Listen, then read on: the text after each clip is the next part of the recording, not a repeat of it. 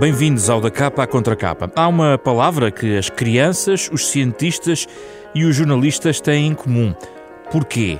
E hoje temos muitos porquês para dar respostas neste programa. Este sábado conheça a Global Portuguese Scientists, uma iniciativa da Fundação Francisco Manuel dos Santos, que põe em contacto cientistas portugueses que trabalham e investigam em pontos diferentes do globo. Nesta edição do Da Capa à Contra Capa, vamos ao encontro de quatro deles, aqui na uh, Renascença. Já vamos apresentar todos eles.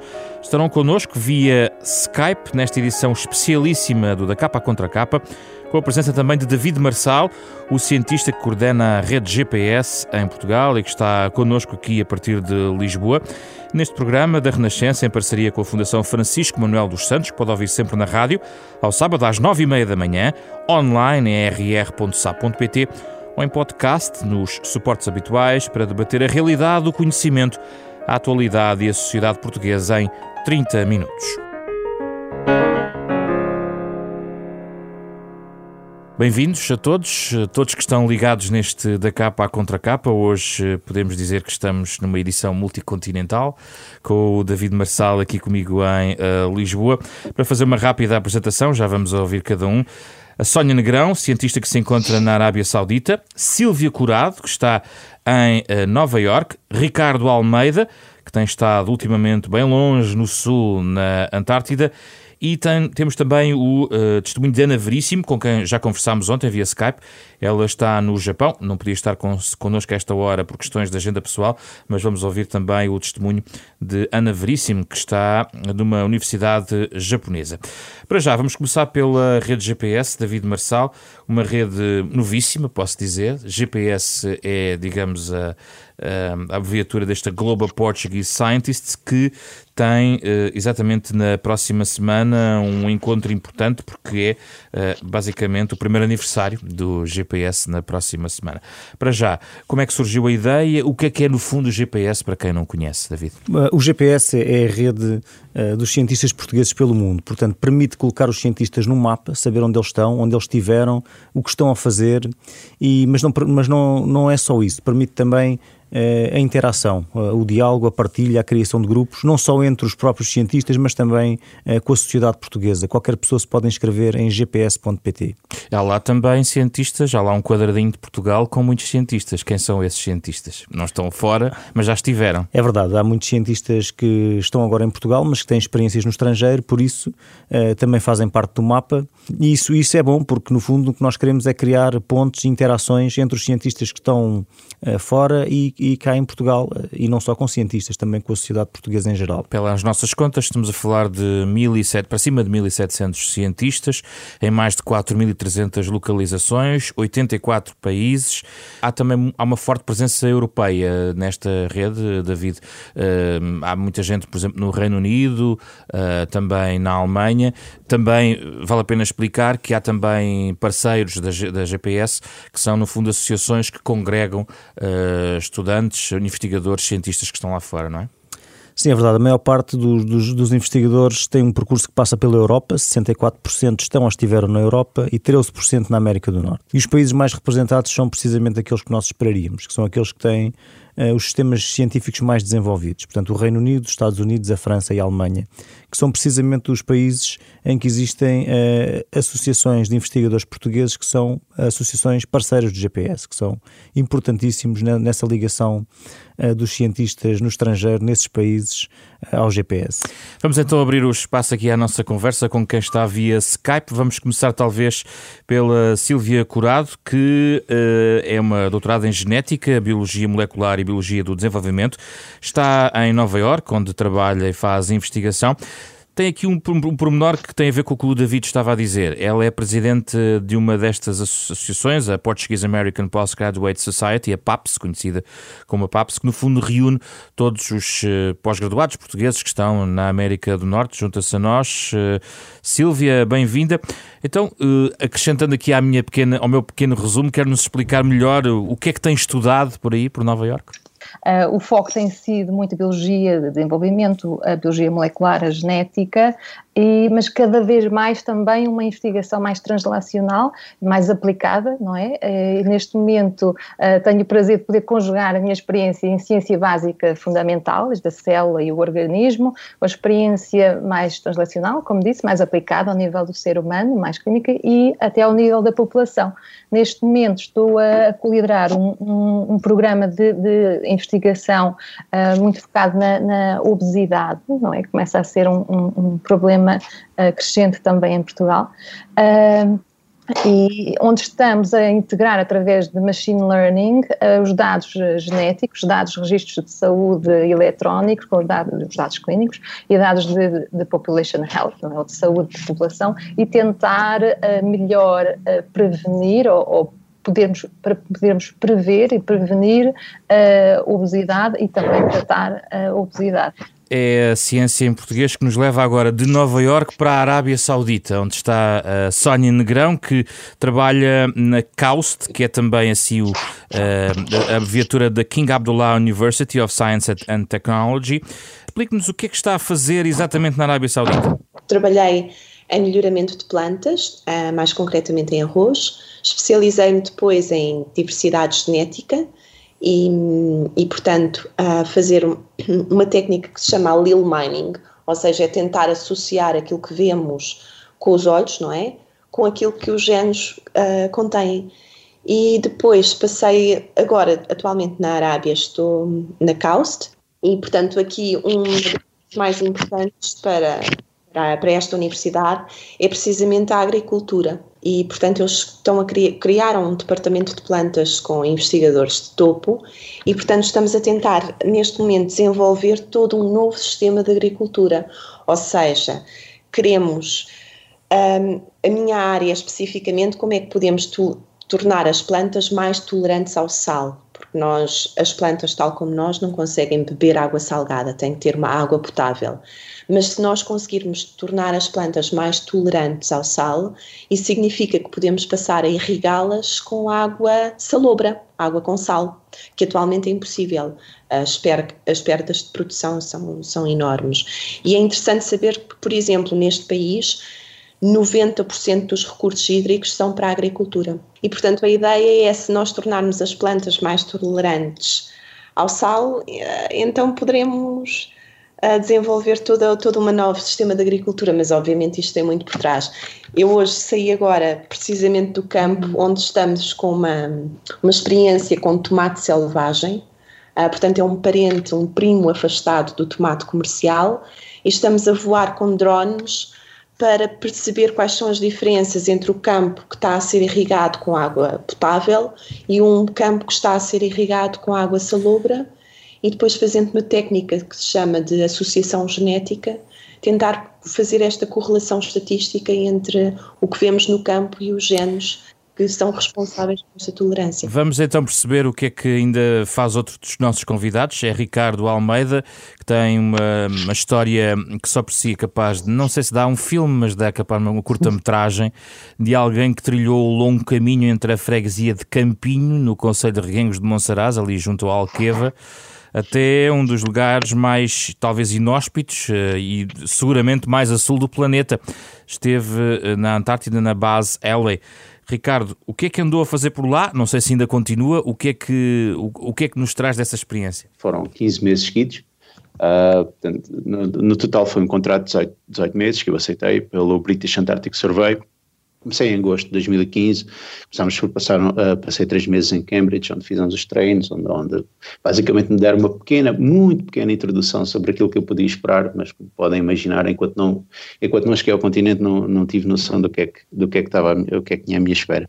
Uh, eu, eu cheguei à Antártida em dezembro de 2015 e só saí de lá, uh, portanto, da base da Alley, só saí de lá em, em fevereiro do ano passado, aliás, deste ano. Uh, peço desculpa que estou um bocado trocado com estas coisas todas, porque eu vou voltar para lá uh, dentro de duas, duas ou três semanas para fazer mais um verão. Uh, o meu trabalho lá, inicialmente, foi. Portanto, eu fui como parte da equipa de engenharia eletrónica, portanto, éramos, éramos dois, a equipa invernante.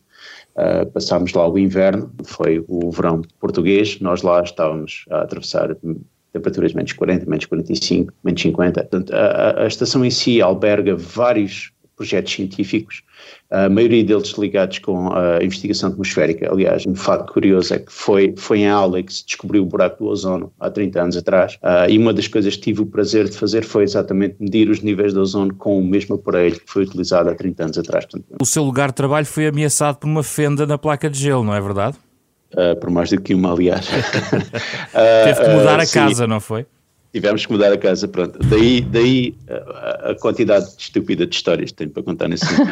Já voltamos a falar consigo, Ricardo. Nós ouvimos também a Ana Veríssima, é uma professora investigadora que está no Japão há, há dois anos. Ela foi parar ao Japão uh, por uma razão até uh, interessante. Vamos ouvir o testemunho da Ana Veríssima. Na verdade, não foi tanto a escolha do país, mas mais a escolha do que é que eu queria fazer a seguir profissionalmente. Um, eu, na altura, estava a trabalhar com modelos de ratinho e hum, achei que um, deveria haver uma, uma alternativa melhor a utilizar tantos animais. Portanto, há coisas em que realmente não é possível substituir um, o trabalho com animais, mas há outras em que sim. Então, uh, comecei a ver uh, opções como a impressão 3D, a bioimpressão 3D. E hum, no Japão fiquei a saber que havia um, um professor que inventou uma técnica nova e então uh, contactei-o para saber se podia um, vir para, para o laboratório dele para, para aprender uh, essa técnica e conseguir financiamento e é o que estou a fazer agora. Ana Veríssimo trabalha na Saga University, no Japão, uh, trabalha nesta questão da engenharia de tecidos, por isso ela fala aqui da bioimpressão 3D. Imprime vasos sanguíneos. Vamos ouvir a explicação desta cientista portuguesa lá fora é como impressão 3D, só que em vez de termos um objeto tridimensional de plástico, temos um objeto que é feito de, de células. E mais especificamente, um, eu imprimo uh, vasos sanguíneos imprime vasos sanguíneos. Parece um pouco uh, estranho para quem está de fora. Isso é já possível? Sim. Portanto, não é possível imprimir órgãos como um coração e coisas bastante complexas, um, mas uh, peças mais simples. Portanto, eu quando digo um, vaso sanguíneo, é uma parte do vaso sanguíneo, não é o vaso sanguíneo todo. Mas sim, já vai sendo possível. E imprimir o vaso sanguíneo significa que posso utilizar esse vaso construído por si para substituir outro que uh, o meu corpo não está, obviamente, agora a, a funcionar. Um, exatamente, portanto, ainda não está nessa fase de, dos ensaios clínicos, uh, portanto, estamos na fase pré-clínica, uh, mas exatamente a ideia e o objetivo uh, é esse. E pode ser também utilizado para modelos de doenças e teste de novo, novos produtos farmacêuticos. Quando é que poderá passar à prática? Isto é um processo que leva algum tempo. Uh, sim, uh, algum tempo, uh, anos. Portanto, eu diria cinco, talvez, uh, porque neste momento ainda nem sequer, começaram, nem sequer começaram os, os ensaios clínicos. O testemunho de Ana Veríssimo, que registámos ontem via Skype, ela fez inicialmente licenciatura e mestrado na Universidade do Algarve e está no Japão há dois anos. Vamos agora a algumas questões que têm a ver exatamente com esta natureza em rede da ciência em português. Talvez comece por si, Sílvia. O que é que uma rede como a GPS vem acrescentar no interesse de ligar os vários cientistas nestas diversas áreas e, sobretudo, dentro deste, de, dos países. Por exemplo, nos Estados Unidos, uh, a vossa associação vai de costa a costa e, portanto, uh, o que é que o GPS depois traz uh, em termos acrescidos àquilo que estão a fazer? Sim, então a PAPS uh, inclui não só os portugueses que estão nos Estados Unidos, ou, estão, ou estiveram nos Estados Unidos, mas também no Canadá. Para o ano vamos fazer 20 anos já, uh, uh, desde que foi fundada na costa leste. O GPS aparece numa altura em que também nós começamos a, a, a procurar estabelecer interações com outros países uh, ou com portugueses noutros países, através de, das congêneres da PAPS também uh, na Europa. E diga, com, essa, com, essa, proximidade, o que é que, o que, é, no que é que isso reflete uh, no dia a dia destes cientistas que estão fora do país? Uh, o que é que isso nos beneficia? É podermos uh, é, é, ir para além da rede. Eu vejo isto um bocadinho o GPS, um bocadinho, uh, e todas estas organizações, mas também muito o GPS, como uma rede, não só uma rede de contactos, é? mas uma rede de segurança, em que nós não vamos ter medo de cair, porque sabemos que há sempre alguém que nos vai hum. parar, não é? Acho que uh, em termos científicos, obviamente, promove pode promover contactos e, e uh, troca de conhecimento é? e de experiência e, e promoção de, de, de, colaborações a um nível mundial, a um nível global. Sónia, o, qual é o uso que dá a GPS? O que é importante no seu dia a dia como cientista? Aqui, uh, nós por acaso somos bastantes portugueses na CAUST. Somos, eu acho que eu, eu estive a, a, pesquisar e estive a ver quem é que estava inscrito no GPS e fiquei surpreendida de não estar assim tanta gente como eu estaria à espera. Nós somos entre estudantes de doutoramento, estudantes de mestrado, pós-doutorandos, professores e investigadores e técnicos, nós adultos somos cerca de uns 20 e tal, 30 quase. E eu reparei que devíamos estar, estávamos poucos. Um, basicamente, a, muita da ciência que se faz é precisamente aqui na CAUST e não temos uma rede, a rede é mais interna. Um, portanto, o, o GPS é, é, é, bastante interessante porque me permite, precisamente, eu neste momento estou à procura de trabalho, imaginemos que eu tenho uma entrevista marcada para a Califórnia e, portanto, é, é excelente eu poder ver se tem alguém da minha área já a trabalhar lá.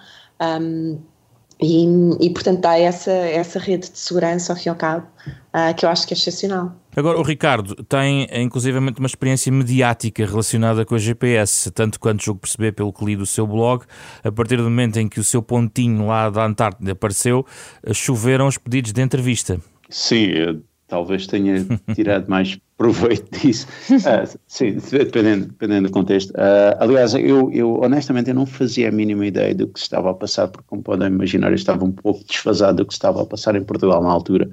E o, o GPS surgiu por um, por um, um desafio feito por um amigo meu. Uh, olha, mete lá um pontinho na Antártida já agora. Uh, e foi isso. Uh, e, e, não só, e não só desde o GPS foi, sem, sombra de dúvida, um ponto de partida para, para alguma para a divulgação de, de, grande parte daquilo que eu tive aqui a fazer, mas um, além disso eu entretanto já comecei a pensar o que é que, o que, é que quero fazer uh, mais à frente, uh, obviamente que depois de uma aventura destas eu, uh, estou a pensar voltar, uh, voltar ao ensino, voltar a, aliás, neste caso, estou inscrito no programa doutoral, mas todo esse processo não era claro uh, na altura e, e, eu obtive grande ajuda por parte de pessoas que conheci através do GPS. Uh, a nível de informação foi, foi espetacular. Esta questão da troca de informação é de facto sublinhada por quase todos e também foi sublinhada pela Ana Veríssimo, que hum, também sublinha um outro tópico já aqui levantado, que é a possibilidade de fazer grupos, grupos de interesse, do fundo, para trocar informação. Vamos ouvir o testemunho de Ana Veríssimo do Japão. É uma ótima forma de sabermos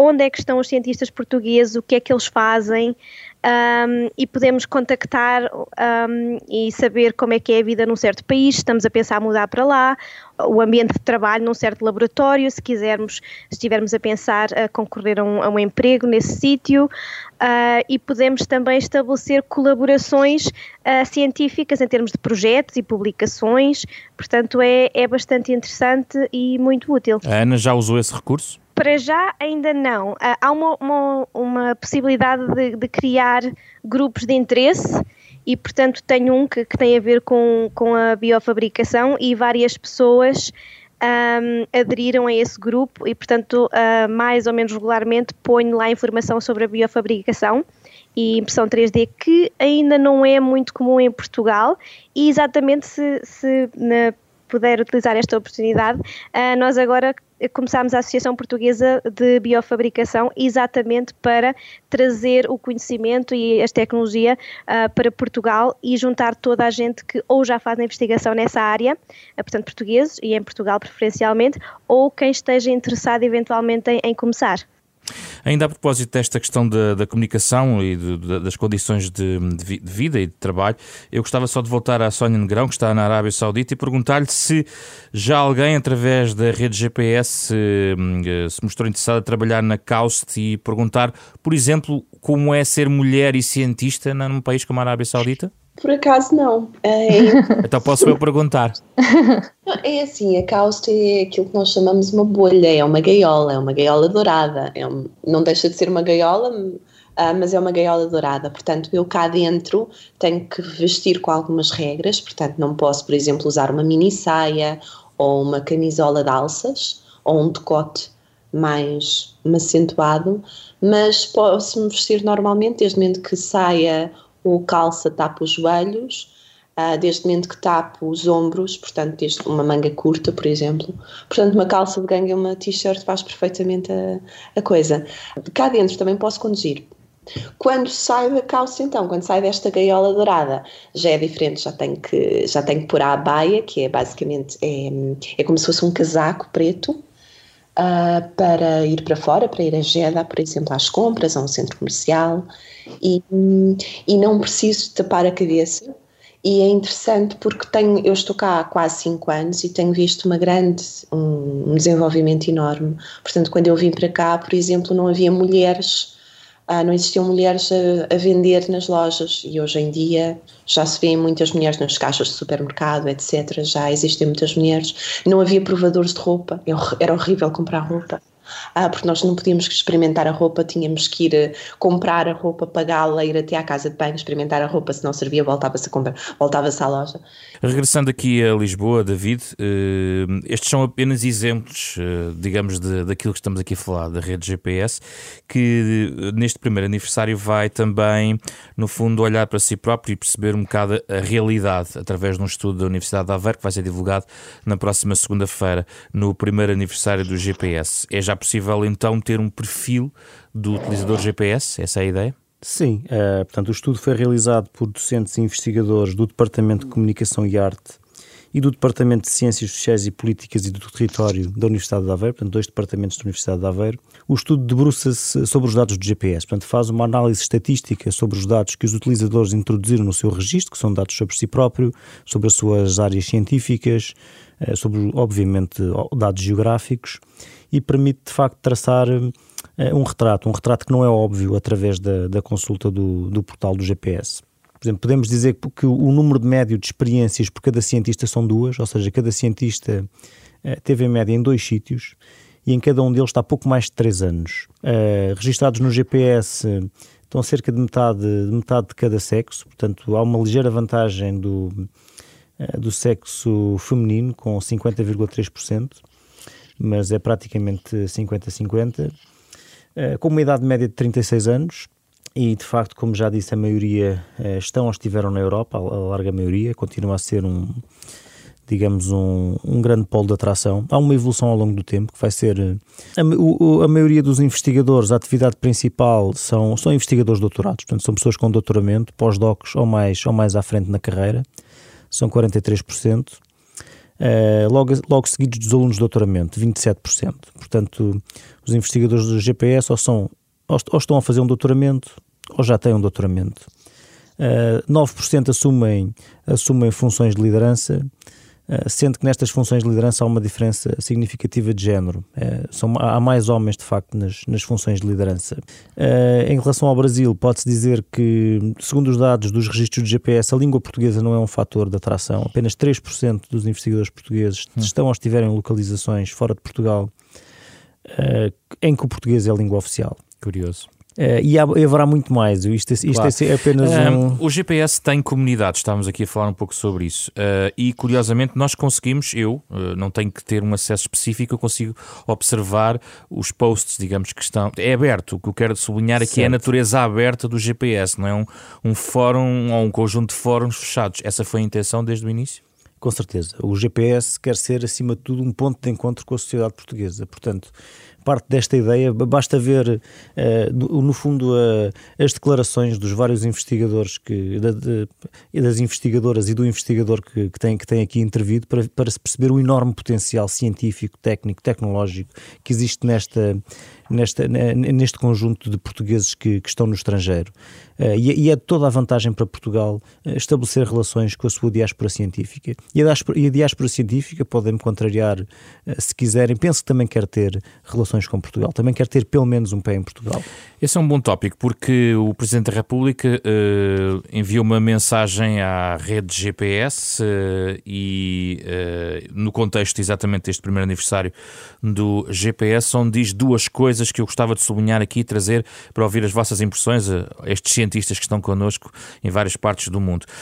por um lado, ele reconhece que a mobilidade é essencial nas carreiras científicas e, portanto, é normal e é com normalidade que Portugal deve assistir ao acesso dos portugueses portugueses a sistemas científicos que atraem investigadores de todo o mundo, mas por outro lado ele diz: queremos criar condições atrativas para o vosso regresso quando considerarem ser chegada à altura.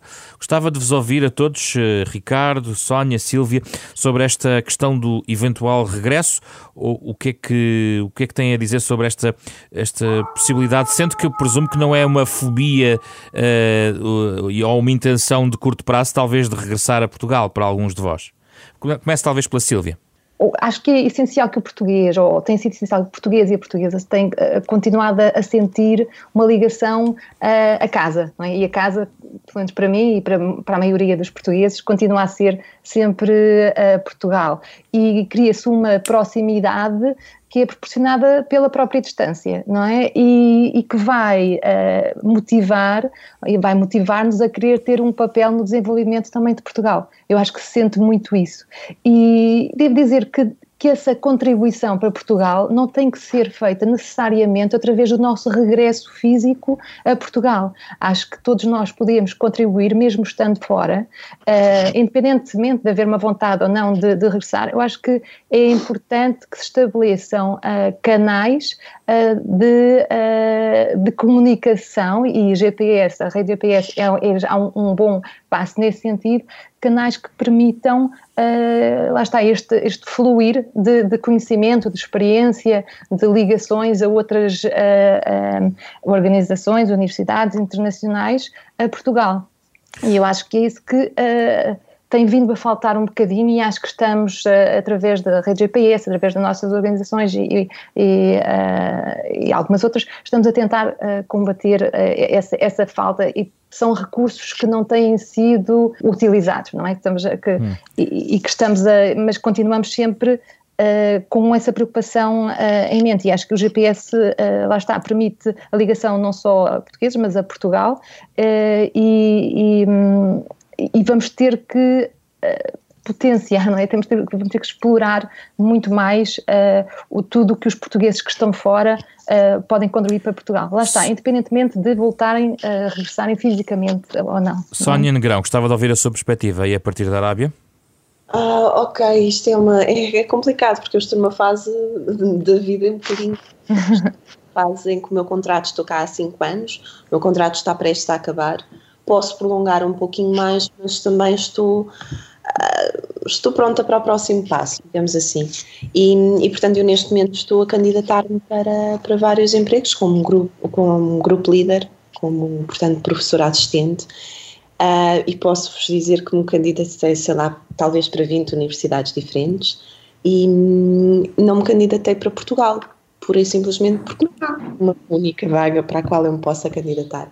Um, não, não, há, não há vagas, portanto, não há o programa de investigador FCT, uh, ah, que não abriu, já não abre, penso que há dois anos, ou, acho dois ou três anos que já não abre.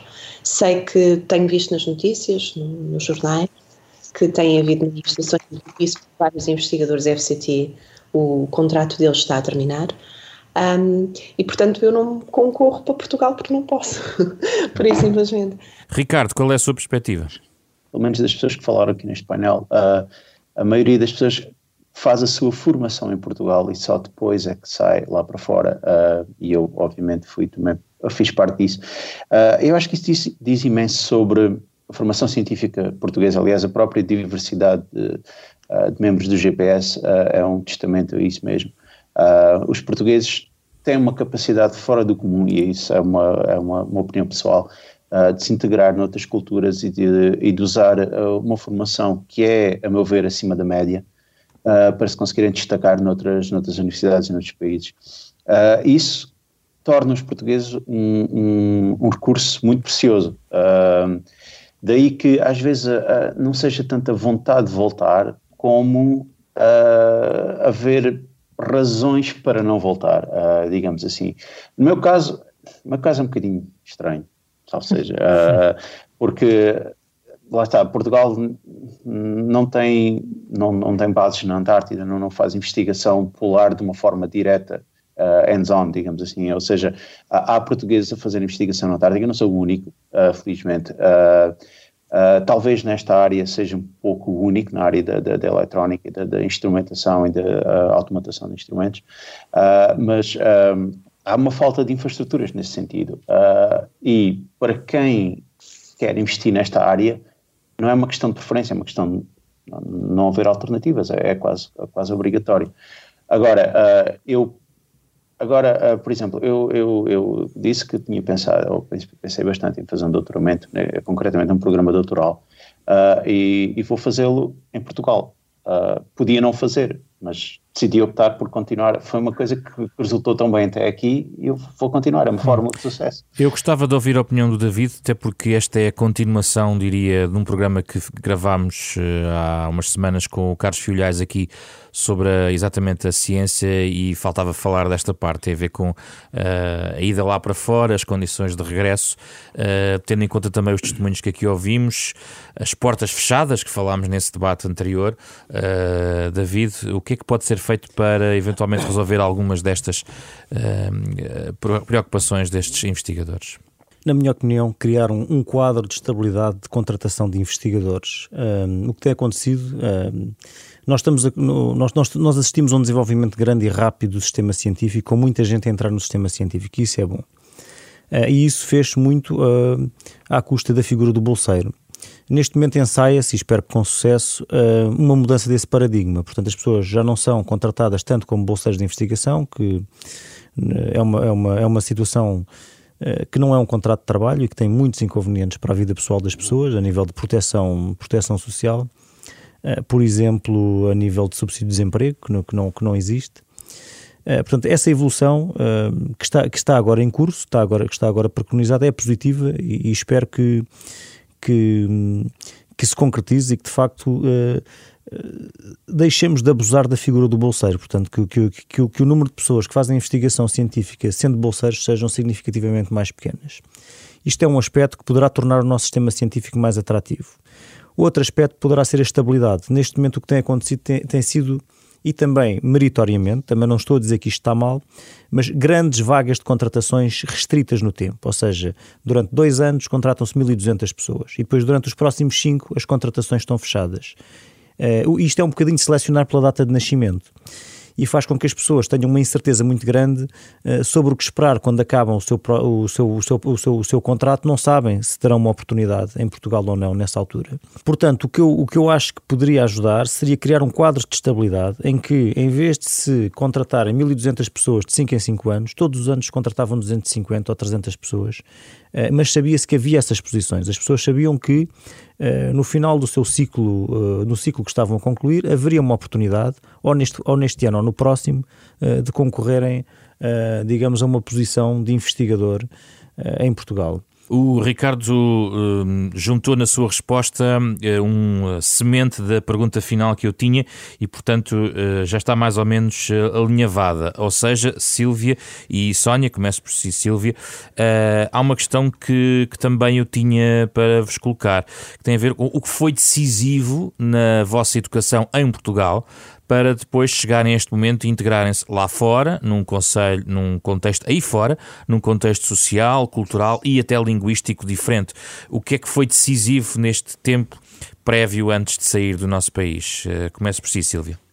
Sim, acho que uh, para já a, a personalidade e, e, educação dos meus pais. E devo dizer e agradecer publicamente, uh, devo fazê-lo, porque tiveram sempre uma abertura muito grande em relação a estas minhas aventuras e estas minhas vontades de ir para fora, que começaram um bocadinho já desde os aos, aos 16 anos e comecei a frequentar campos de férias internacionais e fiquei com esse bichinho do ir para fora e, de, e de, depois na universidade foi isso que me levou a querer fazer um, um, um estágio através do, do programa Erasmus e fiz esse estágio na Noruega durante a minha licenciatura em Portugal, também me demonstrou que é um bocadinho diferente viver uh, fora e viajar, uh, ir de férias, não é? É uma experiência muito diferente e fiquei quase que viciada um bocadinho nessa experiência de, de, de estarmos, uh, sermos expostos a culturas diferentes e, e, e, oportunidades diferentes. E daí seguiu então, como disse, o mestrado, também colaboração internacional, de fora, e tudo, tudo isso.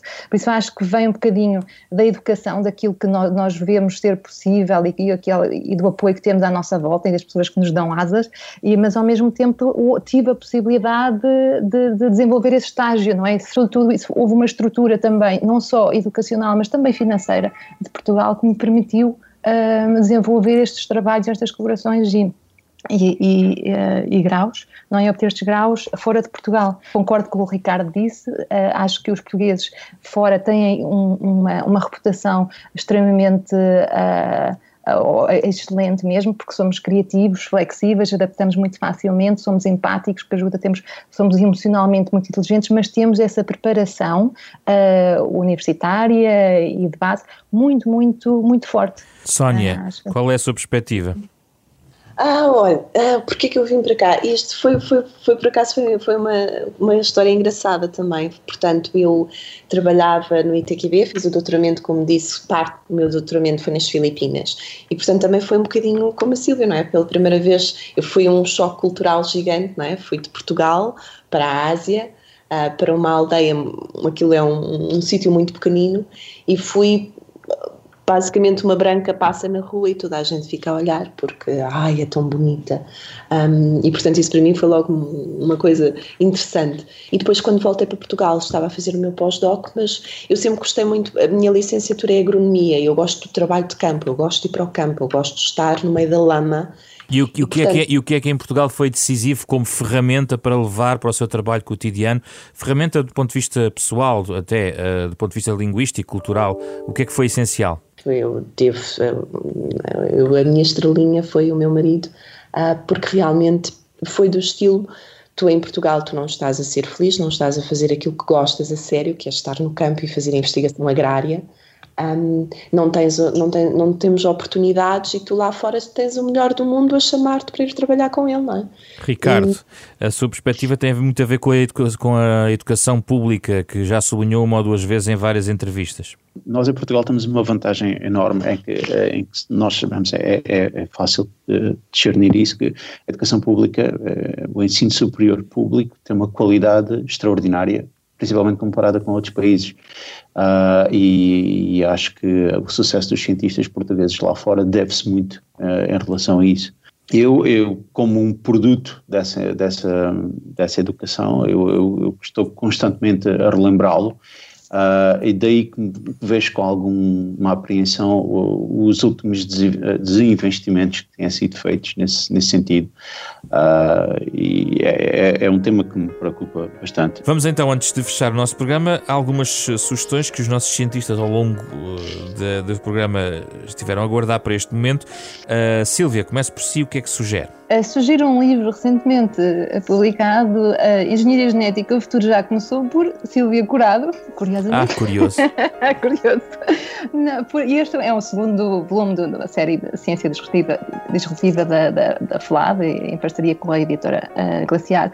É um livro so, sobre as aplicações e implicações da genética num futuro que já começou, uh, que é complementado com a explicação de alguns conceitos de genética para o público em geral, e destaco porquê? Porque é o exemplo de como uh, cientistas portugueses que estão fora, como eu, podem contribuir para Portugal. Senti assim que era um contributo, mesmo estando fora, estava a contribuir para Portugal e faço sempre com muito carinho. Vamos ouvir as sugestões do Ricardo. Eu, para começar, gostava de deixar uma sugestão, não de um livro, não de um filme, mas de uma série de documentários que vi há pouco tempo e que se revelaram bastante pertinentes. Uh, é uma série de 24 episódios que passou na CNN sobre a história da Guerra Fria. Uh, a razão pela qual eu, eu, eu, eu sugiro, extra, é, é, é, achei curioso uh, o quão atual aquele documentário se torna quando olhamos para os eventos que estão a passar no mundo neste momento. E esta série, que foi, que foi no final dos anos 90, retrata a Guerra Fria dos dois lados, de, pelos dois, as duas, das perspectivas dos dois lados das grandes potências. E o que eu achei surpreendente foi a falta de noção de, dos dois lados, uh, nesse sentido, em que, em que houve muito mais desinformação e enganos do que aquilo que as pessoas possam pensar. Houve muito menos componente maléfico ou vontade de conquista do que propriamente uma questão de desinformação e de estar no sítio errado, à hora errada. Queria agradecer muito a vossa disponibilidade de montar este programa uh, de uma forma tecnologicamente interessante para o século em que estamos, portanto aproveitamos uh, toda a possibilidade da tecnologia. Este é um programa da Renascença em parceria com a Fundação Francisco Manuel dos Santos, sempre ao sábado às nove e meia da manhã, pode ouvir de novo e na versão integral em podcast ou em rr.sap.pt. Como sempre, acompanhados pela música de Mário Lajinha, autor do genérico deste programa. Eu sou José Pedro Frazão, a produção deste programa é de Ana Marta Domingos, com o apoio de Carlos Vermelho e André Peralta. Regressamos na próxima semana com outro tema em debate.